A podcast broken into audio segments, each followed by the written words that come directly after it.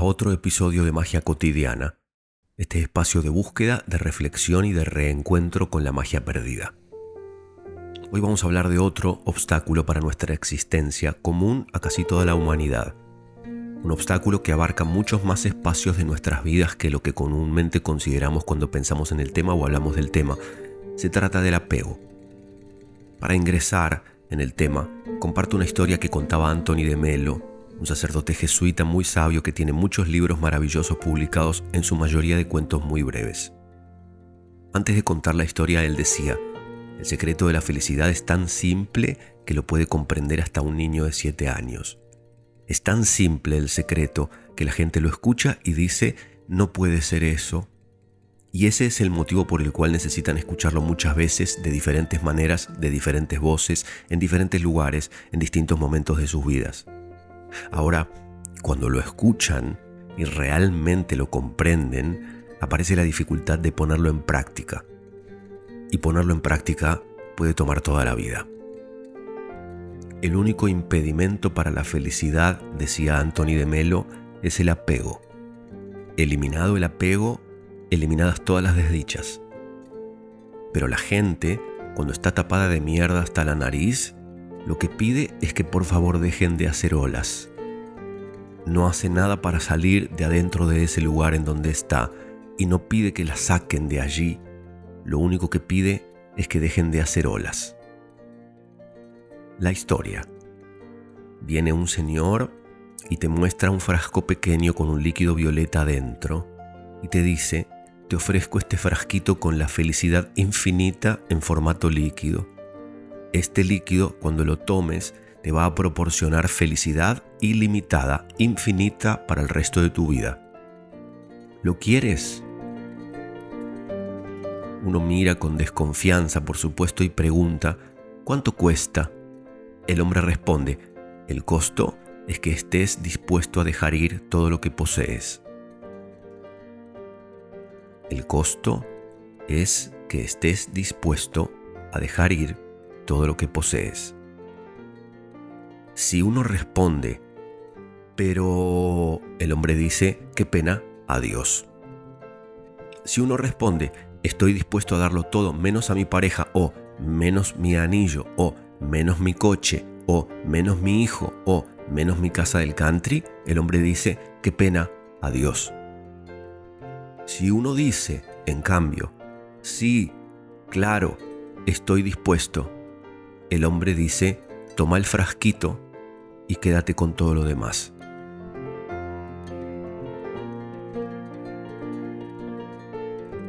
El secreto, comparte Anthony de Melo, es comprender que no hace falta dejar ir todo lo que uno posee, sino estar dispuesto a dejarlo ir en el caso de que sea necesario. El secreto, comparte Anthony de Melo, es comprender que no hace falta dejar ir todo lo que uno posee, sino estar dispuesto a dejarlo ir en el caso de que se presente la necesidad. Es por eso que yo no creo en la espiritualidad ni en la religión institucionalizadas que pregonan que únicamente se puede alcanzar la felicidad siendo pobres o renunciando a todo lo material. Esa es la forma fácil de entenderlo, por supuesto, y así lo entendí yo equivocadamente durante muchos años. Lo que plantea Anthony de Melo, junto con muchas otras personas muy sabias, es que se puede ser feliz y tener posesiones al mismo tiempo. Se puede ser feliz y consumir, siempre y cuando uno sepa que todo eso, el consumo, la producción, los objetos, las relaciones, las posesiones, no son indispensables para la felicidad, no son fundacionales para la felicidad. Yo escuché por primera vez esta conferencia de Anthony de Melo sobre el apego cuando tenía unos 17 años. En ese momento entendí que tenía que dejar ir todo o casi todo lo que poseía y que entonces iba a poder ser feliz. Y empecé a practicar el desapego según lo pude comprender en ese momento con mis modestas herramientas y mi ímpetu juvenil de aquel entonces. Lo que yo entendí fue que tenía que deshacerme de las cosas y separarme de las personas, tomar distancia, alejarme, desinteresarme. Pero el desinterés y la indiferencia y la falta de compromiso no son lo mismo que el desapego son simplemente desinterés, indiferencia y falta de compromiso. El desapego es otra cosa. El desapego se requiere y se produce cuando la vida o alguna circunstancia fuera de nuestro control determinan que algo o alguien no puede quedarse en nuestra vida. Es en esos momentos en que tenemos que ejercer el desapego, con dolor, porque eso es lo que se requiere para que el desapego tenga sentido, pero también con humildad y alegría, porque lo que se va no estaba destinado a seguir quedándose. Los cabalistas enseñan que no somos dueños de nada ni de nadie, apenas somos administradores. La vida o Dios, tú le pones el nombre que desees, nos dan determinadas bendiciones para administrar. Mientras esas bendiciones se quedan en nuestra vida, sentimos que nos pertenecen, sentimos que son nuestras, pero no lo son. Y se supone que mientras hagamos nuestro trabajo espiritual en esa administración, vamos a poder disfrutar de esas cosas y de esas personas sin tensión, sin tironeos. Pero cuando dejemos de tener clara conciencia de que somos administradores y empecemos a sentirnos dueños, la vida va a decir, ah, si crees que eres dueño, te quito esto y se lo doy a administrar a otra persona.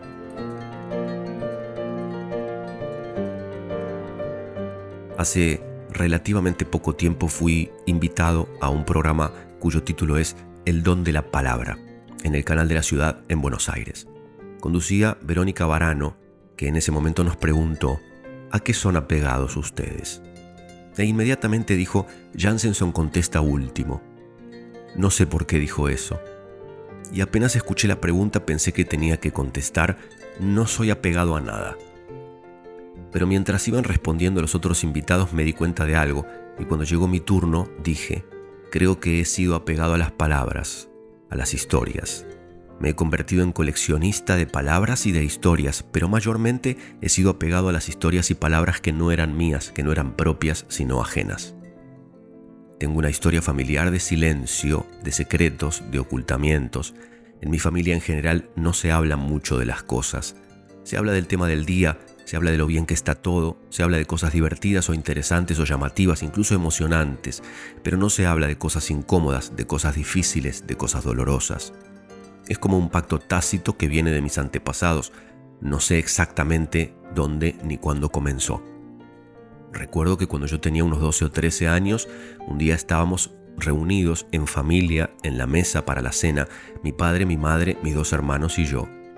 No recuerdo de qué estábamos hablando, pero sí recuerdo que yo dije que no estaba de acuerdo con algo que alguien acababa de decir. Y vi las caras, y las recuerdo hasta el día de hoy, de los cuatro transformarse como desencajarse. No recuerdo qué pasó a continuación, pero sí recuerdo perfectamente que el hecho de que yo hubiera expresado un desacuerdo rompió la, entre comillas, perfección de la conversación de la cena familiar. Entonces, al hacer terapia, ya desde mi adolescencia aprendí que mi desafío era hablar, que tenía que decir cosas para cortar la tradición de secretos y ocultamientos de mi árbol familiar. Así fue como empecé a hablar, a contar historias, a decir cosas más allá de los trucos de magia que hacía, pero luego de muchísimos años supe que lo que yo hacía era hablar a medias, es decir, hablaba y decía cosas, pero no decía todo lo que tenía que decir. Evidentemente había algo dentro de mí que no me permitía hablar de lo que había que hablar, pero tampoco podía callarme. Entonces contaba cuentos, que era como un paso intermedio entre no decir nada y decirlo todo. Recuerdo que cuando por primera vez hablé de mi tía Pelu, Noemí, secuestrada por los militares durante la dictadura, embarazada de tres meses, en una entrevista que salió en la contratapa del suplemento de espectáculos del diario Crealín, uno de los dos diarios más importantes en ese entonces en Argentina, mis padres hicieron una especie de escándalo, especialmente porque todos sus amigos los llamaron al ver la nota para expresarles su sorpresa y su desagrado por lo que acababan de leer, de reclamarles que como ellos jamás les habían contado lo que acababan de desayunarse en el diario. Pero antes de eso, y después de eso cada vez menos, fui apegado a las palabras de otros para poder decir sin correr el riesgo de decir. Mi tía y madrina, Pelu, eran militante del centro de estudiantes del Colegio Carlos Pellegrini. Ella se paraba sobre una silla con un megáfono en la mano y decía en voz bien alta lo que tenía que decir. A eso se dedicaba. Ella no solamente decía lo de ella, sino que era la voz que podía decir lo que el resto de la gente quería decir pero debía callar. Ese, seguramente, fue el principal motivo por el cual la secuestraron. Es improbable que aún a mis cinco años de edad y aún sin conocer su historia ni qué sucedió en ese tiempo, yo no haya recibido el impacto de su desaparición, yo no haya comprendido algo de todo esto que ahora sé a ciencia cierta. La mujer más cercana a mí, fuera de mi madre, mi madrina, de repente desaparece de un día para el otro y desaparece por decir cosas. Es evidente que yo, si no toda mi familia, aprendí a no hablar para no correr el riesgo de tener que desaparecer, para no correr el peligro de una tragedia. En mi caso, fue apego al silencio familiar, pero el apego inconsciente a ese silencio y la lealtad inconsciente a la tradición familiar de silencio que viene de antes de la desaparición de mi madrina me causaron incomodidad, tironeos y malestares durante toda mi adolescencia. Yo no soportaba el silencio, no soportaba esconder cosas, no soportaba no hablar. No estaba en contra de la familia ni de la tradición y no estaba conscientemente apegado al silencio. Simplemente padecía sin tener conciencia y sin poder ponerle palabras, sentir y no poder expresar lo que sentía. Hay infinitos tipos de apegos, muchos de los cuales nos pasan desapercibidos, como a mí me pasó desapercibido el apego a los cuentos y a las palabras ajenas durante muchos años. Hay personas apegadas a hacer ejercicio físico todos los días hasta tal punto que cuando por algún motivo no pueden hacer ejercicio por una semana se sienten terriblemente mal, deformes, flojas, en falta. Hay personas apegadas a sus parejas, no pueden, no saben estar solas, ser sin la persona que tienen al lado. Hay personas apegadas a su padre y a su madre, no pueden soltarlos, tener con ellos una relación amorosa pero desapegada. Hay personas apegadas a los remedios, no pueden vivir sin tomar cosas que les hagan bien de alguna forma. Hay personas apegadas a las medicinas alopáticas, personas apegadas a las medicinas homeopáticas o a otro tipo de remedios para problemas desde reales hasta imaginarios. Hay personas apegadas a la comida, personas apegadas a la ropa de moda, personas apegadas a los lujos, personas apegadas a la vida humilde, personas apegadas a la amistad de toda la vida, personas apegadas al trabajo espiritual, personas apegadas a su cuadro de fútbol preferido, a su grupo de música favorito, a los crucigramas, a jugar a la PlayStation, a tomar alcohol y a consumir determinadas drogas recreativas, a comerse las uñas, a manejar rápido por la calle, a ponerse repelente para mosquitos. Hay todo tipo de apegos desde los más lógicos como el apego a una religión o a una conexión con lo invisible, hasta los más ridículos como el apego a dar vuelta a la llave tres veces para comprobar que la puerta realmente está cerrada o a no pisar las líneas de las baldosas en la calle al caminar. No hay apegos mejores y peores, no hay apegos buenos y apegos malos, sí hay apegos menos peligrosos que otros. Sobre todo, lo que hay, según mi opinión, es una necesidad de conocer y de conocernos, descubrir a qué nos apegamos, qué es lo que nos maneja la vida, porque esos apegos se convierten en leyes que respetamos sin cuestionarnos y luego se convierten en anclas que nos impiden levantar vuelo. Las creencias que determinadas cosas son indispensables para la vida o la salud cuando en realidad no lo son. Cuando ya dos veces me fui a vivir a otro país, una vez a Los Ángeles, una vez a Tulum, muchas personas me dijeron, te envidio un poco que tienes una vida que te permite irte fácilmente. Yo tengo mi fábrica, no podría irme a ningún lado. Yo tengo mi familia, ha visto que con una familia no es lo mismo. La familia es una traba real. No puedo hacer cualquier cosa que se me dé la gana. No puedo tomar cualquier decisión. Pero la verdad es que si no fuera por la fábrica, por la familia, por la rodilla, ya me habría ido. Te pregunto, entonces, ¿cuáles son tus apegos? ¿Identificas tu terror a soltar algunas cosas? Algunas personas, algunas costumbres. ¿Sientes que podrías soltarlo todo si te ofrecieran un frasquito transparente con el líquido violeta de la felicidad?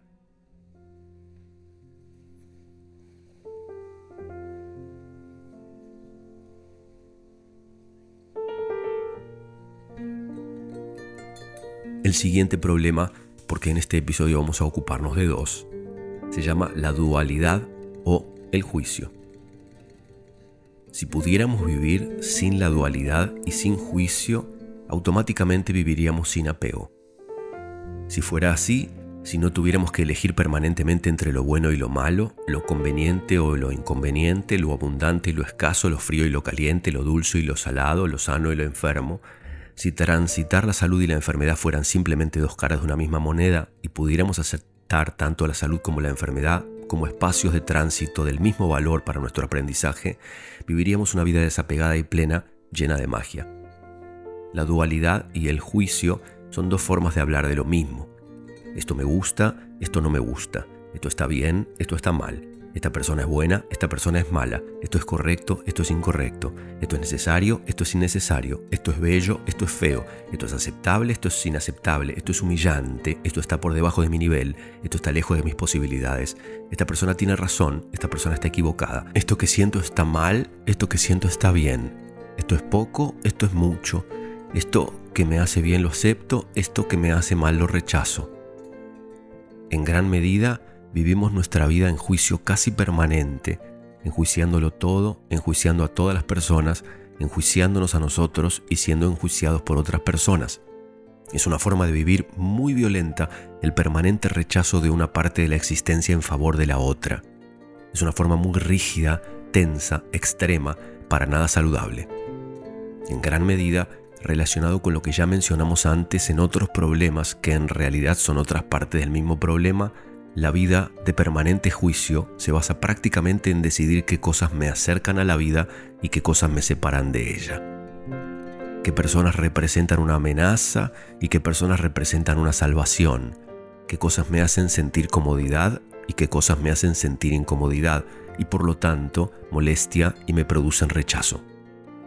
Queremos permanentemente sentir comodidad, es decir, ausencia de tensión, de miedo, de preocupación es decir, sin que ninguna incomodidad nos roce, sin que nada nos moleste, sin que nadie nos pida cosas, sin que haya tensiones ni discusiones.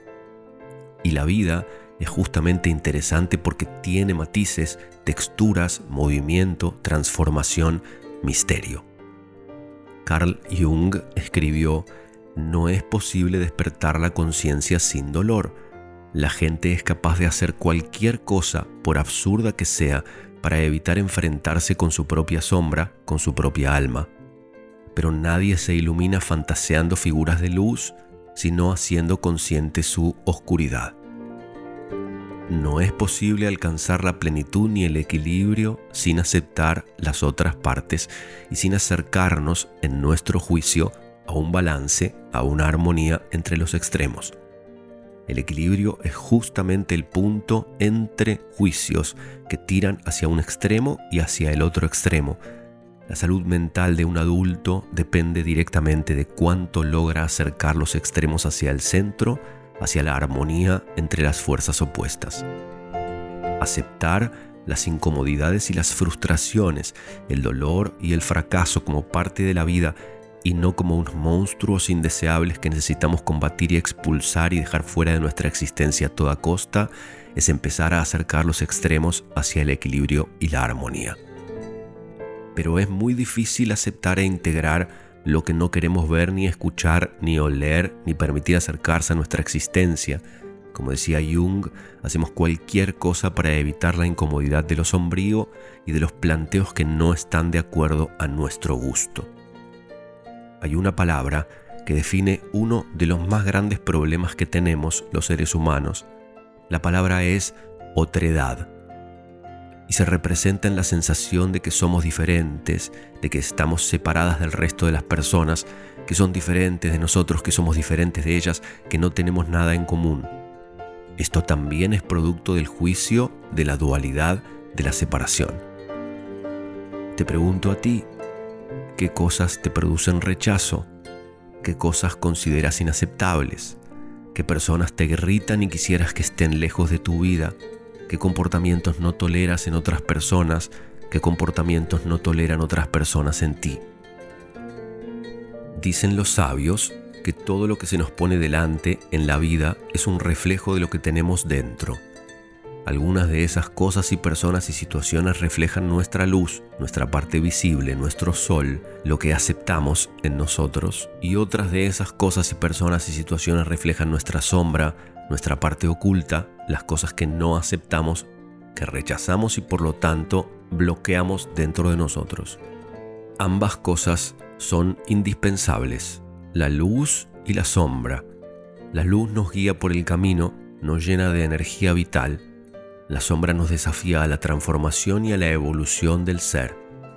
Sin embargo, le damos la bienvenida a nuestra vida a todo lo que refleja nuestra parte luminosa, que es la gente que nos cae bien, las cosas que nos encantan, y rechazamos de plano relacionarnos con las personas y las cosas y las situaciones que reflejan nuestra sombra, nuestra parte bloqueada, la parte que rechazamos de nosotros y que únicamente podemos ver y rechazar en los demás. No hay una cosa, ni una persona, ni una situación que se presenten en nuestras vidas que no tengan nada que ver con nosotros. No existe la posibilidad de ver ni de encontrar ni de relacionarnos con algo o alguien que no tenga nada que ver con nosotros, que nos traiga pura indiferencia. La gente o nos gusta mucho o nos gusta muy poco. Si sentimos algo en el medio de esos dos extremos es porque no hemos mirado bien o porque aún no se ha mostrado lo que se tiene que mostrar. Las situaciones nos llevan de la mano hacia adelante por el camino o nos ponen trabas, obstáculos, nos generan desafíos, problemas. Si no nos generan nada, es o bien porque no estamos habitándolas con suficiente presencia o porque hay algo escondido que aún no ha sido revelado. Incluso personas que en algún momento en el pasado reflejaron nuestra parte luminosa, tal vez hoy reflejan nuestra parte sombría. Lo mismo con las situaciones, lugares, cosas. ¿Cómo puede ser? Bueno, resulta que cambiamos, que todo cambia, que se profundizan las relaciones y lo que antes no se veía ahora está bien a la vista. Se transforman las vibraciones y lo que antes era compatible ahora ya no lo es. Se eternizan vínculos con gente y lugares en los que el motor es pura inercia. ¿Vamos hacia eso o lo mantenemos en nuestra existencia porque no hay una fuerza más potente que interrumpa la inercia y nos mueva hacia otro lugar? Pero un día esa fuerza aparece y entonces nos preguntamos cómo pudimos estar en eso durante tantos años, no ver lo que ahora vemos tan claramente, soportar lo que ahora ya no podemos soportar. ¿Cómo es que alguien nos ha caído tan bien durante tanto tiempo y ahora ya no soportamos que esté a menos de un kilómetro de distancia? Si aceptáramos más, si tuviéramos más apertura para abrazar todo lo que nos llega, si pudiéramos ver más allá de las apariencias en los estímulos que se cruzan en nuestro camino, si pudiéramos darle la bienvenida a cada persona, a cada situación que aparece sin darle tanta importancia a lo que nos gusta y a lo que no nos gusta, a lo que nos cae o no nos cae tan bien, sin permitir que el juicio entre en escena a cada paso, la armonía podría estar presente con más frecuencia, podríamos vivir un poco más de alivio en lo cotidiano y la sorpresa el misterio, la magia, podrían ser una parte integrante de nuestro tránsito con mucha más presencia, potencia y continuidad.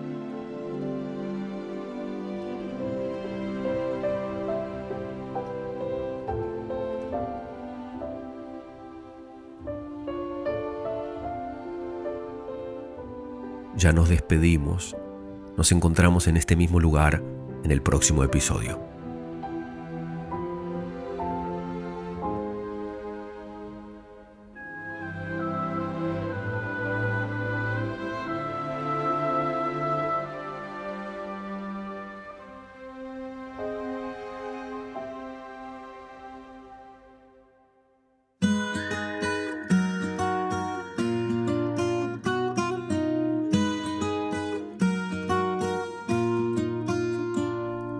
נסענו אל הים, רק את אני ואלוהים, לנוח מכל הטירוף הזה דקה. ולא אמרנו שום דבר, הרי זה ככה בחיים, האמת תמיד יוצאת עם השתיקה. ואת עומדת לידי, את עייפה, אני מבין, וזה ימים שאין אותי ואין אותך. אני גונב אותך לרגע ואומר לך בפנים יותר מכל דבר אחר אני שלך אין לך דאגות, מה יכול להיות? ככה זה בינינו, רעש בלילות, במחשבות, כל העולמות מאירים עלינו זה בשבילנו.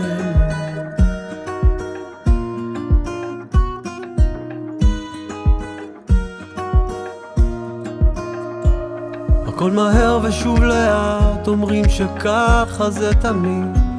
זה לא טעות ההיגיון, אז זה מוזר. ואני כותב עלינו קצת, כי ככה קל לי להגיד. בסוף תמיד הכל נופל על הנייר. ואת עומדת לידי, את עייפה, אני מבין. וזה ימים שאין אותי ואין אותך. אז אני גונב אותך לרגע ואומר לך בפנים, יותר מכל דבר אחר אני שלך. אין לך דאגות, מה יכול להיות? ככה זה בינינו, רעש בלילות, במחשבות, כל העולמות מאירים עלינו, וכל זה בשבילנו, כל זה בשבילנו, אין לך דאגות, מה יכול להיות? ככה זה בינינו, רעש בלילות, במחשבות, כל העולמות מאירים עלינו, וכל זה בשבילנו, כל זה בשבילנו.